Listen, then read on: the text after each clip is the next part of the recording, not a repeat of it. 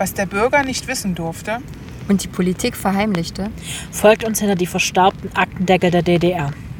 Es ist Sonntag, 20 Uhr und ich heiße euch herzlich willkommen zu einer neuen Folge vom Mörderischen Osten. Heute mal wieder eine Folge ohne Triggerwarnung hat damit zu tun, dass die letzte Folge so gut ankam und ich mir jetzt eine Folge gesucht, oder besser gesagt einen Fall gesucht habe, den wir mal erörtern können, weil er inzwischen verjährt ist. Es war eine ganz neue Situation, das hatten wir im Podcast noch nicht, aber ich fand den so spannend gemacht, dass ich mir gedacht habe, können wir eigentlich mal drüber quatschen.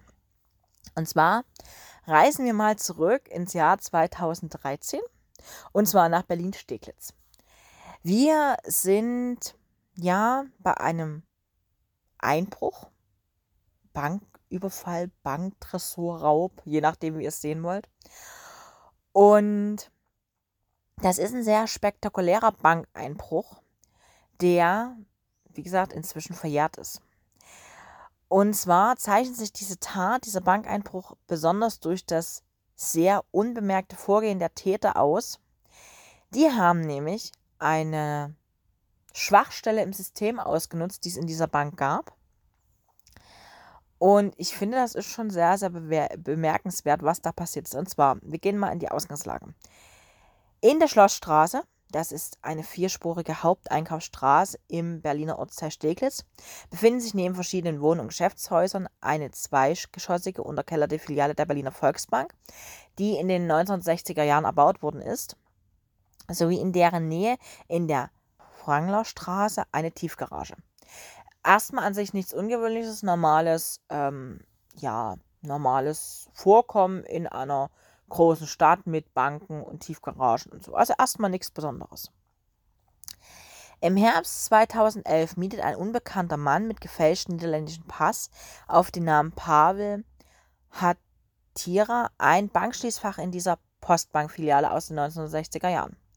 Ebenfalls unter falschem Namen wurde Anfang 2012 in der angrenzenden Wanglerstraße ein Tiefgaragenstellplatz unter dem Namen Simon Segura gemietet.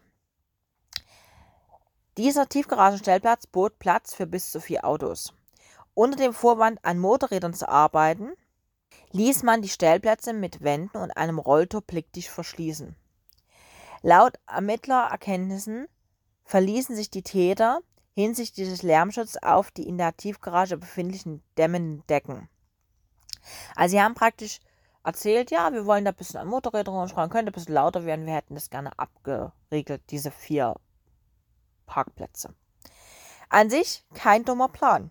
Im Februar 2012 begann die Bande, also man geht inzwischen von der Bande aus, von der Tiefgarage aus mit Hilfe eines Kernbohrers einen 80 cm breiten, 1,50 Meter hohen Tunnel in den 45 Meter entfernten Tresorraum der Volksbank zu graben. Man muss dazu sagen, den Tätern ist es dabei gelungen, 120 Tonnen ausgehobenen Sand unbemerkt zu entsorgen. Das muss man auch erstmal schaffen. Und das macht wahrscheinlich auch keiner alleine. Mit Holzbohlen schützten die Täter den Tunnel vor Erdeinstürzen. Man hat auch gesehen in der Spurensicherung später, dass man den Kurs des Tunnels mehrfach korrigiert hat, um den Tresorraum gezielt zu treffen. Und man hat bereits am 12. Januar 2013 um 7.02 Uhr einen Alarm in der Sicherheitsfirma bekommen, den die Bank beauftragt hatte. Und obwohl das Display auf der Alarmanlagenanzeige Alarmtresor anzeigte, quittierte der zuständige Mitarbeiter der Sicherheitsfirma die Alarmmeldung, ohne den Tresorraum betreten zu haben, danach gesehen zu haben. Auf jeden Fall wird dann am Morgen des 14. Januar 2013 von einem anderen Wachmann ein Feuer im Tresorraum der Bank bemerkt, woraufhin die Feuerwehr verständigt wurde. Kurz darauf wird ebenfalls ein Feuer in der Tiefgarage gemeldet. Also man hat schon diese Verbindung relativ schnell rausgehabt. Dann hat man natürlich mitgekriegt, oh, hier ist ein Einbruch passiert, ein sehr gewiefter Einbruch, wie ich finde. Man muss natürlich dazu sagen, ich gehe davon aus, dass die Leute Täterwissen hatten, weil der Stahlbeton des Tresorraums dieser Bank, dieser Volksbank, hat eine entscheidende Schwachstelle gehabt. Und zwar hat der Durchbohrschutz gefehlt. Und die Überwachungskameras haben genau diesen Bereich, wo der Durch, Durchbohrschutz nicht vorhanden war, nicht erfasst.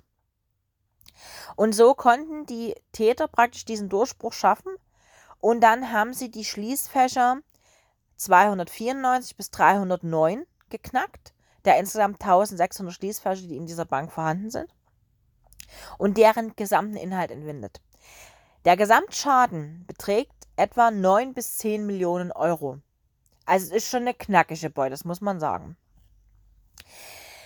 Der Tunnel wurde dann relativ schnell von der Polizei freigelegt und fünf Monate nach der Tat zugeschüttet. Allerdings kann man den Eingang heute im Museum Berliner Unterwelten äh, betrachten. Also die Idee ist schon gar nicht so blöd. Ich muss aber sagen, ganz ehrlich, ohne das jetzt werten zu wollen, aber die Leute hatten Insiderwissen, weil das, das ist etwas, was du nie ohne planst. Ne? Also das ist schon. Und man muss eben dazu sagen, diese Berliner Volksbank ähm, hat dann später diesen ähm, diese Filiale praktisch ersetzt, einfach weil sie den Sicherheitsstandards nicht mehr entsprochen hat, was man natürlich dazu sagen muss. Beim Aufbrechen der Schließfächer und auch bei der gesamten Tatbegehung gehen ebenfalls die Polizisten auch von Insiderwissen aus, weil, na, also das ist schon, also das ist schon eine sehr seltene Kombination, dass man wirklich noch eine, einen Tresorraum hat in einer Bank, der wirklich ohne diesen Durchbruchschutz ist. Durch das zur Spurenvernichtung gelegte Feuer konnte nur eine einzige DNA-Spur gefunden werden der Täter, trotz über 800 eingegangenen Hinweisen zu diesem Vorfall, zu diesem Einbruch. Und auch nach vermeintlichen Zeugenaussagen konnte man dann Phantombilder erstellen von Tätern, die allerdings nicht ermittelt werden konnten. Man hat dann im August 2013 nochmal versucht, über die Sendung Aktenzeichen XY ungelöst den Fall zu klären, hat den Fall nochmal vorgestellt. Das führte aber ebenfalls nicht zum Erfolg. Ich erzähle euch diesen Fall so mit einem kleinen Schmunzeln, weil wir haben ja in Deutschland eine Verjährung.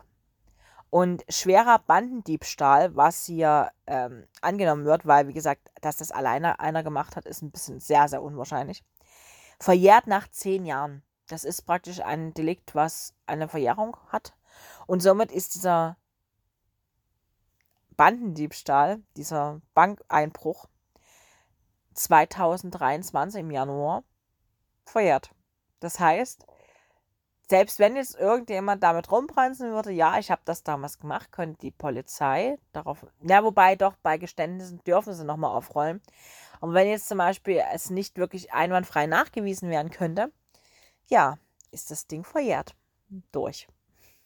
Das ist, ich, ich muss da so ein bisschen schmunzeln, weil ich habe mir gedacht, das sind so Sachen, also ich bin ja sonst kein Freund der Verjährung. Ihr habt das vielleicht schon mal mitbekommen. Wir hatten im Podcast mal über ein sehr, sehr schweres Verbrechen gesprochen, was nicht in unserem Gebiet stattfindet, was ich aber für ein anderes Projekt sehr, sehr intensiv schon begleite seit vielen, vielen Jahren. Und da geht es darum, dass man die Verjährung beziehungsweise den ähm, Passus, dass man eben für eine Tat nicht zweimal angeklagt werden darf, bei schweren Delikten, also wie Mord oder aussetzt, beziehungsweise unter gewissen Voraussetzungen nochmal eine Zweitanklage zulässt, da finde ich das nicht sinnvoll. Ich muss aber auf der anderen Seite sagen, wenn man mit so viel Insiderwissen und so geplant an einen Banküberfall geht und dann wirklich auch also in diesen paar Schließfächern, ich meine 294 bis 309, das sind jetzt nicht viele Schließfächer, dann wirklich da so eine Beute rauszieht. Ja. Also ihr merkt schon, ich finde das ein bisschen, das ist ein bisschen witzig in meinen Augen, weil ich mir dann immer so denke, Leute, Durchbruchschutz im Jahr 2013 soll das schon sein. Also irgendwie, ich weiß nicht, es ist nicht so, dass ich denen das jetzt gönne und ich, mir tut das auch leid für die Leute, die dort bestohlen worden sind. Wenn das natürlich ähm, Sachen waren, die einen nicht wiederbringbaren emotionalen Wert haben, ist das natürlich schlimm, absolut, das ist keine Frage. Aber ich sage mir, das ist wirklich eine Insider-Geschichte gewesen. Also da muss wirklich A, jemand sehr, sehr viel Ahnung gehabt haben, was er dort tut, weil 45 Meter dort eine, ein Tunnel auszuheben und zu wissen, da sind keine Kameras, da ist kein Durchbruchschutz, da kommen wir ohne Probleme ran. ja, das hat schon, das hat schon, ihr versteht es vielleicht, das hat so ein gewisses Geschmäckle für mich. Ich finde, das ist, das ist so ein, so ein Fall, der wahrscheinlich nicht großartig in den Gazetten aufgegriffen worden sein wird. Also ich meine, wo damals die Ermittlungen liefen, bestimmt. Aber dass man das Ding dann jetzt praktisch in die Verjährung hat gehen lassen, das wird natürlich wahrscheinlich keine Zeitung großartig aufgenommen haben.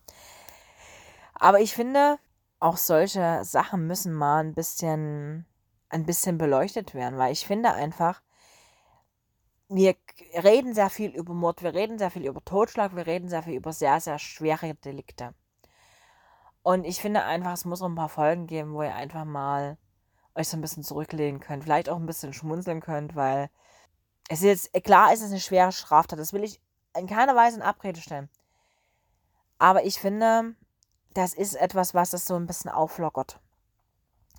Weil ich kriege manchmal so die, die, diesen Kommentar, naja, es geht ja viel um Mord und um Totschlag oder um irgendwelche Mordserien. Natürlich, klar. Aber es gibt eben auch solche Delikte, die jetzt mal, sage ich mal, ein, zwar einen finanziellen Schaden anrichten, aber wo jetzt kein Mensch zu Schaden gekommen ist. Und ich finde, das kommt manchmal ein bisschen zu kurz bei uns. Und deswegen habe ich mir überlegt, wir machen so ein bisschen, es ist Sommer, es ist locker leicht und es kann auch mal jetzt ein Fall dabei sein, der jetzt vielleicht nicht so wahnsinnig in die Tiefe geht. Einfach, wo ich mal sagen kann, ich kann mal ohne Triggerwarnungen arbeiten. Ich finde, das, das, das lockert es einfach ein bisschen auf und ich hoffe, ihr seht das auch so. Dann wünsche ich euch auf jeden Fall einen schönen Tag, Abend, Nacht, Sommernacht, wie ihr das gerade habt. Lasst es euch gut gehen. Wir hören uns in zwei Wochen wieder. Nicht wundern, wenn die Folgen mal ein bisschen später kommen. Ich kann aktuell nur Nacht schneiden. Mir ist das tagsüber einfach zu warm. Ähm, deswegen, äh, wenn die Folge mal einen halben Tag später online geht, bitte, bitte nicht böse sein. Sie kommt auf jeden Fall. Es ist nur manchmal so, dass es mich manchmal so ein bisschen mit der Wärme ein bisschen umhaut. Ähm, ich glaube, ihr könnt es nachvollziehen. Aber ja, es ist eben Sommer und dafür ist er da. Deswegen äh, versuchen wir es auch ein bisschen leichter mit ein bisschen seichteren Fällen, die jetzt äh, vielleicht nicht so viel Gänsehaut erzeugen. Auf jeden Fall bis in zwei Wochen. Lasst es euch gut gehen und bis dahin. Tschüss.